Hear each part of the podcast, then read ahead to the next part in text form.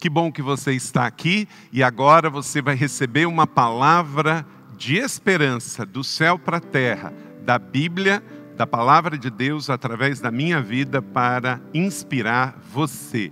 Então, vamos receber com alegria. A série A Esperança que você precisa hoje chega na sua última mensagem. Você também pode adquirir o livro e-book a esperança que você precisa agora mesmo para que você possa ler mais, se aprofundar nesse assunto tão importante. Porque a fé cristã é uma fé de esperança. Nós não somos o povo da crise, nós somos o povo em Cristo. E em Cristo somos mais que vencedores. Um tempo como esse é um tempo de atenção, reflexão. Fuja desses extremos passionais que estão aí pelo mundo cibernético através das redes sociais. Isso suga suas energias, rouba a sua atenção, distrai a sua vida e às vezes é muito mais negativo do que positivo. Agora é uma hora, mais do que nunca, de muita fé, de muita leitura bíblica, de oração, de continuar fazendo um devocional, abastecendo a sua alma, porque a tempestade vai passar, mas nós temos que sair melhores de tudo isso. Você não é cão raivoso de ninguém. Fuja de ideologias, fuja de conflitos onde você não ganha nada com isso. A sua esperança não vem do Palácio do Planalto, a sua esperança não vem de uma empresa. A sua esperança vem de Deus, Criador dos céus e da terra, um Deus que é Pai e vai fazer o melhor para os seus filhos. Um Cristo que é Rei, guerreiro, que guerreia por você. Do Espírito Santo, que é o Deus dentro de você, o professor, o ensinador, o paráclito de Deus aquele que gera durante esse tempo de crise a sua espera para um novo recomeço que já vai chegar. Você tem a Bíblia Sagrada, se abasteça nela. Continuamos lendo, porque sabemos que ela é a palavra de Deus do Gênesis Apocalipse. E temos a igreja, que mesmo agora com o seu templo fechado, provisoriamente no tempo da quarentena, a igreja continua ativa. Todos nós que viemos aqui para trazer esta palavra de esperança para você, fazemos isso com tanto amor. Então, Acredite, você não está só. Dias melhores virão e com Jesus acreditamos que Ele está trabalhando para algo novo para nós. Então, vamos nos alegrar no Senhor. E hoje quero refletir com você sobre essa quarta e última mensagem da série, a esperança que você precisa para prosseguir diante das tristezas e perdas. As outras três mensagens anteriores, se você perdeu, assista, tira uma hora a esperança que você precisa para resistir diante das lutas, a esperança que você precisa para investir em meio à crise e a esperança que você precisa para construir relacionamentos saudáveis. A esperança que você precisa para prosseguir. Provérbios capítulo 23, verso 18, vai aparecer aí no seu vídeo. Declare comigo certamente haverá um bom futuro para você e sua esperança não falhará. Por quê? Porque ela não é uma esperança em pessoas, em coisas, em sistemas, em ideologia, filosofia, política. Ela é uma esperança em Deus, como Paulo diz aos Romanos, o Deus da esperança. Não é um sentimento não é um momento mágico, é uma pessoa, Deus em Cristo, no Espírito Santo, no Deus Trino. E por isso, então, o homem mais sábio que já pisou na terra, Salomão, falou: certamente, quer dizer, absolutamente, há um futuro para você, para mim. Se você está atravessando um deserto, marche. Se você está nesse tempo de pandemia, estamos sim com isolamento social, não espiritual. Não estamos perdidos. Sabemos quem somos em Cristo, sabemos o que estamos fazendo aqui e sabemos do destino profético que Deus tem para todos nós. Eleanor Roosevelt, Ex-primeira-dama dos Estados Unidos diz: o futuro pertence àqueles que acreditam na beleza dos seus sonhos. Sim, ela está certa, e nós, como cristãos, não sonhamos bobagens, sonhamos os sonhos de Deus para se cumprir na terra. Então, tudo é uma questão de perspectiva e de ponto de vista. Como Jesus disse em Mateus 6, 22, no seu sermão mais famoso, que Agostinho de Pona deu o nome de Sermão da Montanha, porque foi proferido lá numa montanha na Galileia. Os olhos são a candeia do corpo. Se os seus olhos forem bons, todo o seu corpo será cheio de luz. Então, por isso, realmente é uma questão de perspectiva, de visão, de como olhamos a vida. Por isso que um tempo como esse não define ninguém, ele só revela. O que tem os olhos ruins vai ver tudo ruim.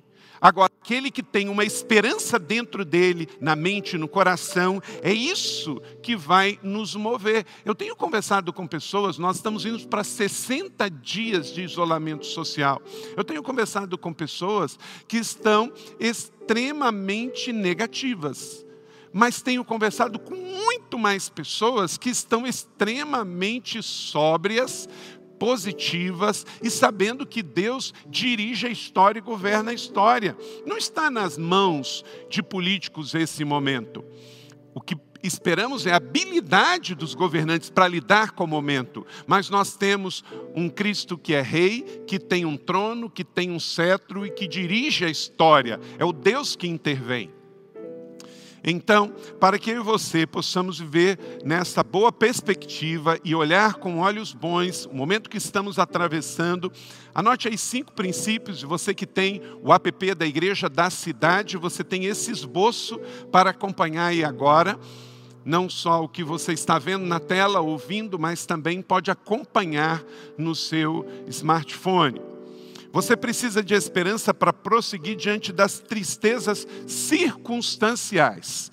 Perceba aí, circunstanciais. Romanos 9, 1 e 2 está escrito: Digo a verdade em Cristo e não minto. Minha consciência o confirma no Espírito Santo.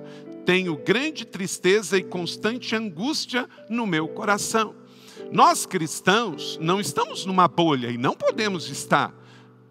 Às vezes eu fico olhando pessoas que, ah, mas não é tanta gente assim que morreu. Opa, peraí, peraí. Só no Brasil estamos indo para 11 mil pessoas.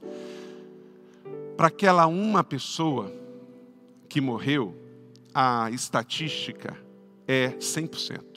Então, precisa haver solidariedade, amor, respeito, compreensão. Se você não está infectado como eu, aleluia, glória a Deus. Se você está doente, que em nome de Jesus você tenha fé, creia no Deus Todo-Poderoso, em Jesus, que é médico dos médicos, Deus que é Jeová Rafá. Temos muito mais pessoas curadas do que pessoas que estão doentes, graças a Deus. Muitas pessoas da nossa igreja já atravessaram a infecção, a doença e estão bem. Mas nós também sabemos que tem pessoas que estão em luto e estão passando um momento de tristeza. Então, sabemos que o momento é delicado, mas ele não nos define, como falei. Então você precisa de esperança para prosseguir, seja solidário, haja com consciência de que há um mundo sofrendo, tem perdas econômicas, tem perdas financeiras, tem perdas profissionais, tem empresários que estão tendo que fechar esse negócio, seus negócios, e tudo há solidariedade. A Bíblia nos manda se alegrar com os que se alegram e chorar com os que choram. A força está no equilíbrio. Vivemos dias tão intensos que em uma semana você vai precisar chorar com os que choram, se alegrar com os que se alegram e manter a sanidade, a maturidade e a espiritualidade para prosseguir nessas questões de viver nos extremos. Isso não traz para nós esperança. No equilíbrio está a vida. Avião não voa com uma asa só, carro não anda com três rodas.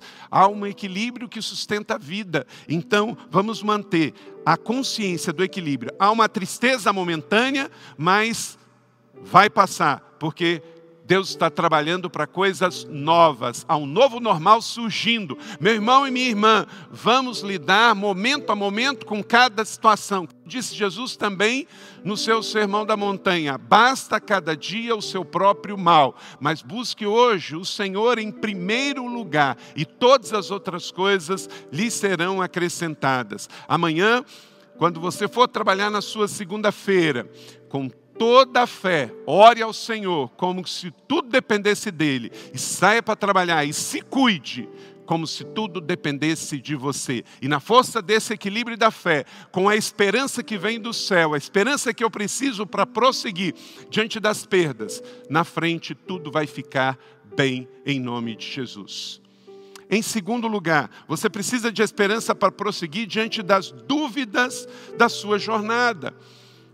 De novo, não estamos na bolha, passamos por dúvidas, passamos por dificuldades, passamos por preocupações, só que ela não nos define, elas não podem nos deter. Tiago 1,6 está aí seu, na sua tela, leia comigo. Pois aquele que duvida é semelhante à onda do mar que é levada e agitada pelo vento. Quando nós estamos dentro de um barco que ele está normal, ele está seguindo em direção ao seu destino, as ondas agitam o barco, mas elas não definem o curso, o destino do barco. Assim é o tempo de pandemia. Eu e você estamos num barco, tem um mar revolto, mas estamos indo com Jesus em direção ao nosso destino. Então, não permita que as ondas te tirem do seu curso.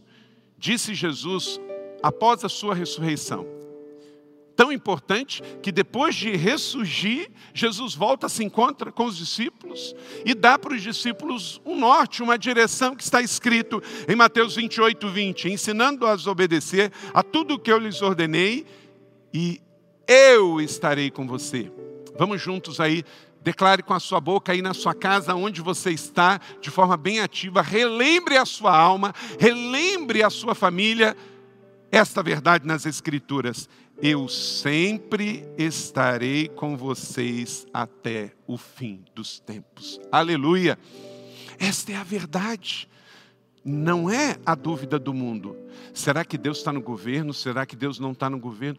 Gente, eu completei esse ano, em abril passado, 50 anos. Eu não esperava que eu ainda ia viver para ver crente apostatando da fé bíblica, dizendo que Deus não está na soberania. E o duro é ver isso com quem, a princípio, deveria estar tão firmado nesta convicção que iria usar isto para abençoar o mundo e não gerar mais crise. Todo mundo que está em crise na sua fé tem o direito de passar, mas não deveria de passar com o microfone na mão nem câmera, porque a sua crise talvez não é a crise do outro. E você em crise gera o outro em crise mas você em fé fortalece a fé do outro. Então, cremos num Deus que é soberano, que é rei, que governa, que está sobre tudo e sobre todos. Não estamos à deriva na fé. O nosso Deus é rei, é todo-poderoso e nós temos a palavra que é âncora da nossa alma e nos conduzirá em tempos de adversidade. Não permita que a dúvida do outro venha se alojar no seu coração, mas se alguém alguém cheio de fé em Deus, em Jesus, no Espírito Santo, na palavra, pode transferir fé para você, aleluia, pegue isso. Então pegue a fé dos pais, não pegue a dúvida dos irmãos. Valeu? Segura aí em nome de Jesus. Terceiro, você precisa de esperança para prosseguir diante das decepções relacionais. Um tempo como esse também é um tempo de refinamento. Deus está mostrando muita coisa. Há um detox espiritual. Nós vemos na geração saúde aí de alimentos saudáveis, é, mas também precisamos de também atravessar um detox de espiritualidade diante das decepções relacionais. Tem gente que está só revelando aquilo que ele é, aquilo que ele pensa, que ele sabe nas suas redes nesse tempo. Salmo 25, 3 nenhum dos que esperam em ti ficará decepcionado. Decepcionados ficarão aqueles que sem motivo agem traiçoeiramente. Parar por depressão, parar por ansiedade, parar por decepção não é uma opção para mim e para você. Está escrito que aqueles que confiam no Senhor correrão, subirão e voarão. É nesse time que nós jogamos em nome de Jesus. Então, creia nisso, receba, fortaleça a sua fé e compartilhe isso com outras pessoas. Quarto princípio: você precisa de esperança para prosseguir diante das injustiças sofridas. Também disse Jesus em Mateus 5, 6: Bem-aventurados que têm fome e sede de justiça, porque serão quê? Fartos, satisfeitos. Ainda que você foi injustiçado, olha para cá nenhuma dor pegou em você que primeiro não tenha atingido o seu Deus de amor, o seu Pai eterno. Um alerta da palavra de Deus em Colossenses 3, 25. Quem cometer injustiça receberá de volta injustiça, e não haverá exceção para ninguém. Princípio da semeadura e da colheita. A vida é feita de escolhas. Então, se você sofreu uma injustiça, Administre isso no seu coração.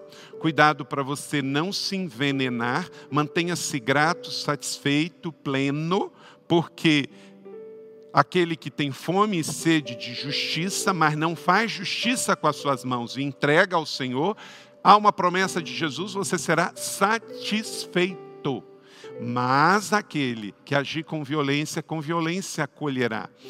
Rick Warren diz que Guardar ressentimento no coração é como tomar veneno e esperar que os outros morram. Mas aí é tolice, porque quem adoece é você.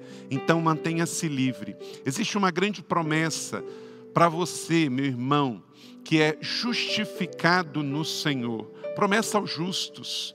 Os justos herderão, herdarão a terra e nela habitarão para sempre. Você já sofreu alguma injustiça na vida? Você orou e entregou isso ao Senhor? Fez? Olha onde você está hoje. Agora, onde estão os seus críticos? Onde estão aqueles que foram mentirosos com você, injustos, preconceituosos, quiseram armar para você uma armadilha? Hoje, olha onde você está e onde eles estão. A história não registra o nome de gente crítica, negativa, traíra, traiçoeira. Mas os justos, diz o Senhor, herdarão a terra e habitarão nela. Pega esta palavra do Salmo 37, verso 29 e viva satisfeito para atravessar esse tempo de crise ainda maior, porque você, grande no Senhor, se revelará grande para abençoar outras pessoas. Amém? Quinto e último princípio: você precisa de esperança para prosseguir seguir. Por isso, a esperança para o seu futuro, aleluia, declara o Senhor. Existe esperança para o seu futuro. Salmo 37, 37. Considere o íntrigo, observe o justo, a futuro para o homem da paz. Então, remova do seu coração hoje toda incerteza, toda insegurança, toda dúvida, para que você coloque Jesus, a certeza, a rocha dos séculos, como seu destino final. Provérbios 23, 18. Se agir assim, certamente haverá um bom futuro para você e sua esperança não falhará. Então, se agir assim, não dê jeitinho. Se você continuar agindo como homem ímpio, como homem da carne ou como um crente religioso, não há esperança, não há futuro. Mas se você agir como uma mulher de Deus, um homem de Deus, uma mãe de Deus, haverá um bom futuro. A esperança em Cristo não é um sentimento, a esperança em Cristo é um destino prometido. Coloque isso aí na sua rede social. A esperança em Cristo não é um sentimento, é um destino prometido. Sabe por quê? Porque o Senhor prometeu, Provérbios 23, 18: se você agir assim, certamente haverá bom futuro para você, porque a esperança não falhará, porque ela não é um sentimento, ela não é um feeling, ela é uma pessoa, é Jesus. Existe muita instabilidade nos planos humanos, mas existe total estabilidade nos planos de Deus. Quantos eventos foram cancelados? quantas agendas foram canceladas, quantos casamentos foram cancelados. São planos, a gente faz, mas os planos eternos de Deus não passam e tudo que estiver nele vai ser reavaliado, renovado. Pode ser que tem pessoas que estavam com casamento marcado depois da crise não vão casar mais. Mas tem pessoas que estavam com casamento marcado, adiaram só a cerimônia e estão mais convictos do que nunca para casar. Os planos de Deus prevalecerão, mas os planos dos homens perecerão. Onde está a sua fé? Acredite, você tem uma esperança para resistir, investir, construir e prosseguir diante das lutas e perdas. Eu espero que você não tenha tido perdas, mas se teve, isso não é o fim da história. O Evangelho é de boas notícias. Quero concluir Romanos capítulo 8, 37 a 39, e fazer disso uma oração. Queria que você fechasse os seus olhos na sua casa, e eu vou ler, e no seu coração você vai dizendo amém, glória a Deus, assim seja. Mas em todas estas coisas somos mais que vencedores por meio daquele que nos amou. Pois estou convencido de que nem a morte, nem a vida, nem anjos, nem demônios, nem o presente, nem o futuro, nem quaisquer poderes, nem altura, nem profundidade, nem qualquer outra coisa na criação será capaz de nos separar do amor de Deus que está em Cristo Jesus, o nosso Senhor. Amém. Aleluia você nunca será um fracasso até que você desista. Então, portanto, desista de desistir. A esperança que você precisa é Jesus. E há uma esperança para você prosseguir diante das perdas e tristezas, porque Deus não está colocando um ponto final na sua história. No máximo, há um ponto parágrafo. E grandes coisas Deus quer escrever na história da sua vida. Vamos orar? Você quer agora tomar uma posição ao lado de Jesus como seu Senhor e Salvador? Essa transmissão está aqui para edificar a sua fé, mas também para lhe fazer um convite. Agora, e onde quer que você esteja, se você quer tomar uma decisão de seguir Jesus como Salvador e Senhor, a decisão de voltar para a igreja, a decisão de se reconciliar, ser batizado, mande agora um WhatsApp para esse número que aparece na sua tela, ou aproxime seu smartphone para esse QR Code. Vai ter um formulário, e você vai preencher. Queremos entrar em contato com você, se você hoje está aceitando Jesus, se você quer voltar para a igreja, se reconciliando, se você quer se batizar aí na sua cidade depois que essa pandemia passar, em nome de Jesus queremos ajudar você. Vamos orar juntos?